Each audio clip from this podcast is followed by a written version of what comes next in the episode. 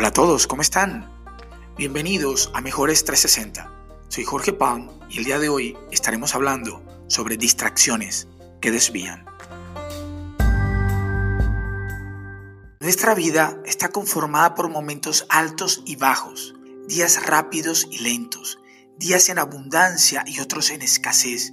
Por más cuarentena que exista, casi nunca nuestros días son lineales ni estáticos. Estamos en un ambiente cambiante, de transformación, de constante evolución. Vivir así es lo que nos hace adaptarnos a nuevas situaciones, a nuevos retos, a lo inesperado, pero también nos ayuda a planear mejor, a saber qué esperar de cada situación, enfocarnos a cumplir, a sentir el placer del deber cumplido, recibir la recompensa por mi esfuerzo.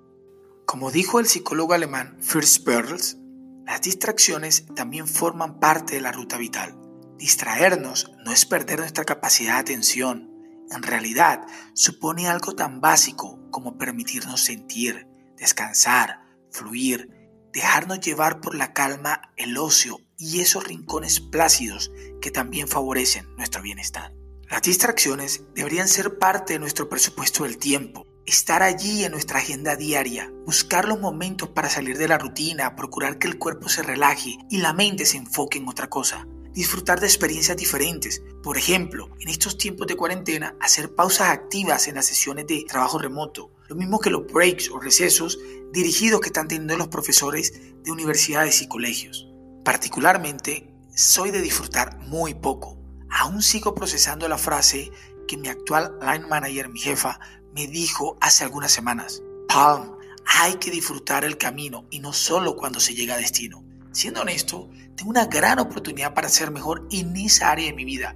Empezar a distraerme más, aprender a tomarla con calma, relajarme un poco, compartir con más personas, así sea online, encontrar más actividades que me saquen del día a día y me ayuden a tener un mejor balance de vida.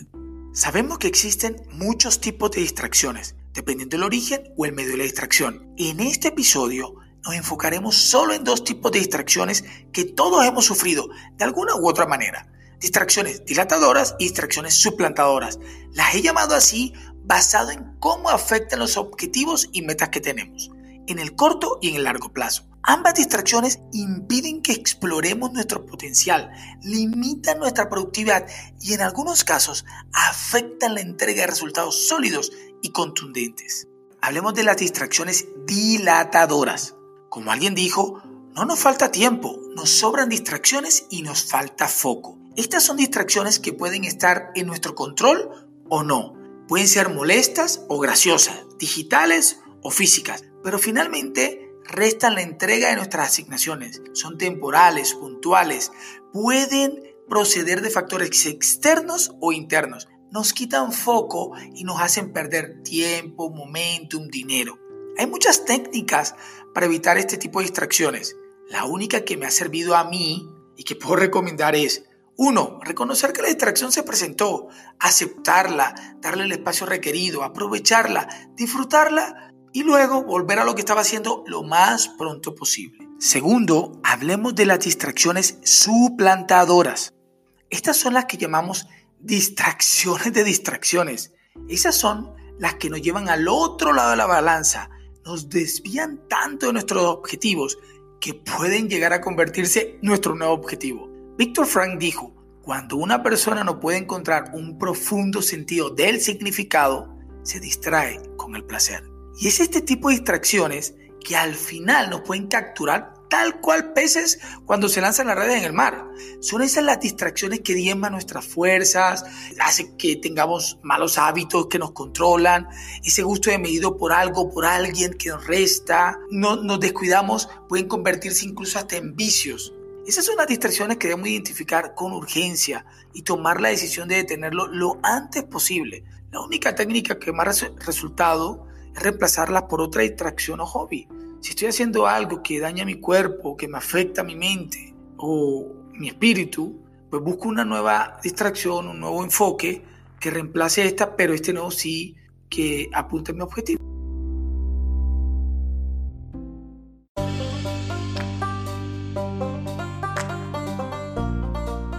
Como todos sabemos, no hay reflexión sin compromiso, ni reflexión sin declaración.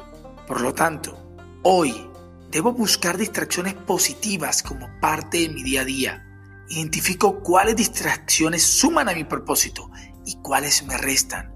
Hoy es el día de cambiar distracciones dañinas y reemplazarlas por esas que me fortalecen. Declaro que tendré balance de vida, propósito y muy buenos momentos. Toda distracción que afecte, que me desenfoque de mi propósito, será erradicada de mi vida. Declaro que seré productivo, de valor. Dejaré todo eso que me impide liberar mi potencial.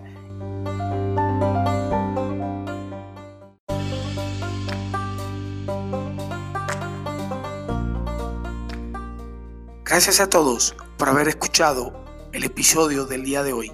Esto es Mejores 360 y yo soy Jorge Palm. Hasta una próxima oportunidad.